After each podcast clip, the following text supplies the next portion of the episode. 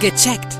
Der Gesundheitspodcast vom Apothekenmagazin und aponet.de. Herzlich willkommen, ich bin Uli Harras und verbunden mit der Chefredaktion von aponet.de und das Apothekenmagazin mit Chefredakteur Rüdiger Freund. Hallo Herr Freund. Guten Tag, Herr Harras. Wir haben ja ein ganz einfaches Thema, geht auch ganz schnell dieses Mal. Traditionelle chinesische Medizin. Ich glaube, darüber könnte man tagelang sprechen. Wir wollen das mal so ein bisschen eingrenzen. Diese traditionelle Medizin, das ist ja weit mehr als nur Akupunktur, oder? Ja, auf jeden Fall. Also traditionell sagt's ja schon, das ist eine Heilkunst, die schon sehr alt ist. Ja. Seit über 2000 Jahren wird die in China immer weiterentwickelt und wow. hat sich dort gehalten. Also die gibt es nach wie vor und es studieren nach wie vor junge Menschen nach der chinesischen Medizin. Und in China steht das sehr hoch im Kurs nach wie vor und wird natürlich ja. auch im Westen immer beliebter. Die Akupunktur war so das erste, was hier im Westen angekommen ist, ist so mein mhm. Eindruck. Also das kennen wir ja schon relativ lange. Aber das ist natürlich nicht das einzige, was dort an Behandlungsmöglichkeiten besteht. Es sind da so neben der Akupunktur noch vier andere Hauptsäulen, will ich mal sagen. Also mhm. das eine ist die chinesische Arzneimitteltherapie. Da wird mit, mhm. ja, überwiegend mit pflanzlichen Mitteln gearbeitet. Dann gibt ja. es äh, eine spezielle chinesische Ernährungslehre, die auch einfach darauf guckt, äh, wie ernährt sich der Mensch oder wie kann man Krankheiten beeinflussen, indem man die Ernährung verändert. Dann ja. gibt es auch etwas, ja, sagen wir so, das ist jetzt nicht wie Akupunktur mit Nadeln, sondern das ist eher sowas mhm. wie Akupressur, das nennt sich Tuina. Aha. Wie nennt sich, Entschuldigung, wie nennt sich das? Das nennt sich Tuina und das ist so, ja, so eine Akupressur. Also da wird auch mit ja. Druckreizen an bestimmten Punkten wird dort versucht, ja, die Energie äh, im Fluss zu halten. Und ja. zu guter Letzt gibt's noch Qigong. Das kennt man vielleicht, wird auch oft hierzulande als chinesisches Schattenboxen bezeichnet. Das sind so langsam ah, ausgeführte Übungen, ja.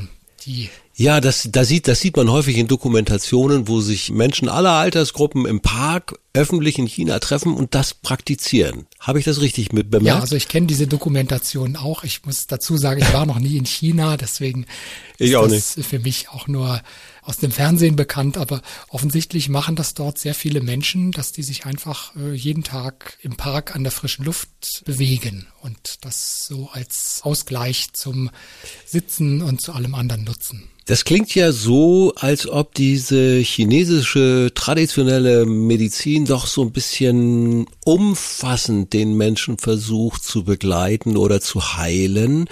Ist das auch so ein grundsätzlicher Unterschied von dieser westlichen Schulmedizin, die wir haben, wo man nur die Krankheit betrachtet und dann das Medikament gegen die Krankheit und guckt und hilft, hilft es? Ist das einer der grundsätzlichen Unterschiede oder sehen Sie noch mehr Unterscheidungsmerkmale? Also das ist sicherlich ein grundsätzlicher Unterschied. Also man kann sagen, die Chinesen, die suchen immer nach der Wurzel einer Erkrankung. Also wenn sich jemand ah, ja. schlecht fühlt und er hat äh, häufig ja. Kopfschmerzen, dann möchten die natürlich auch die Kopfschmerzen behandeln, so ähnlich wie das ein ja. westlicher Mediziner tun würde. Hierzulande macht man das meistens mit Schmerzmitteln oder mhm. mittlerweile weiß man auch, dass das viel mit Stress zu tun hat. Da macht man Entspannungsübungen ja. oder ähnliches. Und bei den Chinesen war das schon sehr lange klar, dass man da an die Wurzel muss und äh, die, die ja. Wurzel der Erkrankung finden, also die Ursache. Und die wird behandelt, damit diese Symptome gar nicht erst auftreten.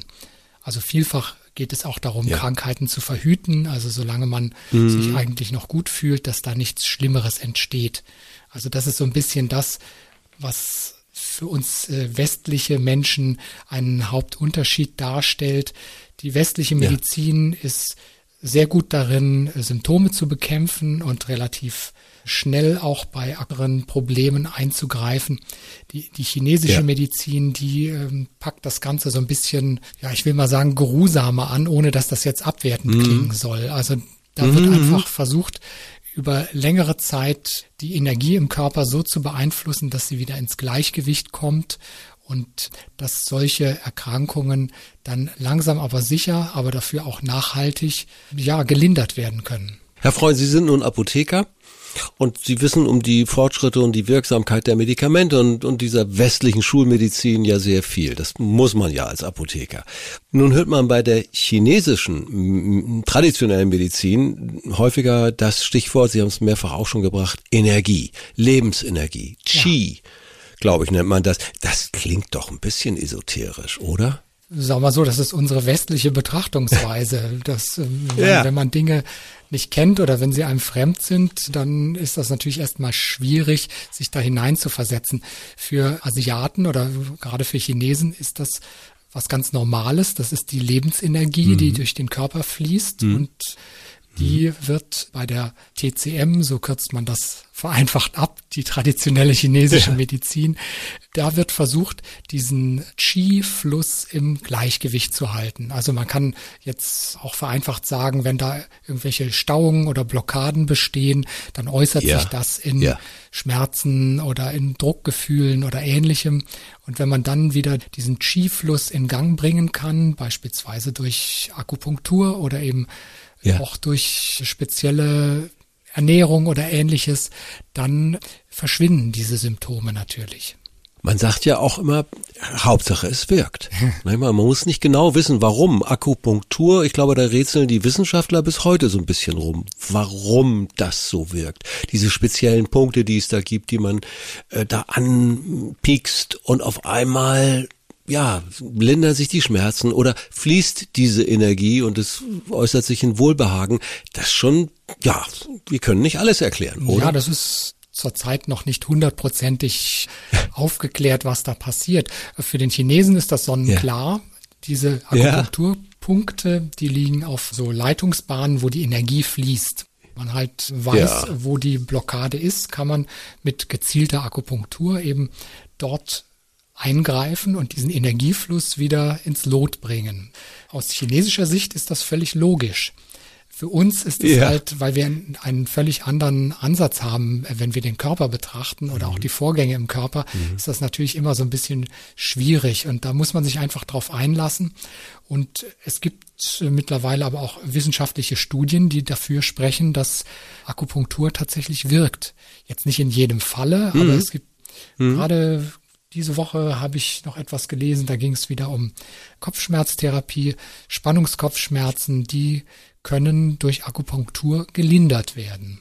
Dann sind die Kopfschmerzen vielleicht nicht für immer weg, aber man hat vielleicht nicht ja. mehr so oft diese Spannungskopfschmerzen. Ich habe so den Eindruck, manchmal ist es günstig, auch Kombinationen anzuwenden. Also dieses uralte Wissen nicht einfach so abzutun, sondern es mit einfließen zu lassen in unsere Schulmedizin. Und trotzdem, wo würden Sie sagen, ist denn die Grenze von TCM? Ja, also das ist sicherlich sinnvoll, wenn man dafür offen ist, dass man vielleicht auch mal eine chinesische Behandlung ausprobiert. Mhm. Bei ja, funktionellen Störungen, also wenn äh, Verdauungsstörungen vorliegen oder wenn eine Allergie ja. vorliegt oder so etwas. Also so Dinge, ja. die dauerhaft sind, die jetzt nicht direkt lebensbedrohlich sind, oder Stresssymptome oder ähnliches. Da kann man ja. gut mit chinesischer Medizin gegen vorgehen und so mehrere Wochen lang behandeln und dann schaut man, was dabei passiert. Wenn es jetzt richtig darauf ankommt, akute Erkrankungen zu lindern, dann ist die chinesische Medizin nicht so geeignet. Also da hat dann die westliche Medizin mhm. deutliche Vorteile, also beispielsweise bei Dingen mhm. wie Herzinfarkt oder eine akute bakterielle Entzündung oder ähnliches, wo man mit Antibiotika ran muss.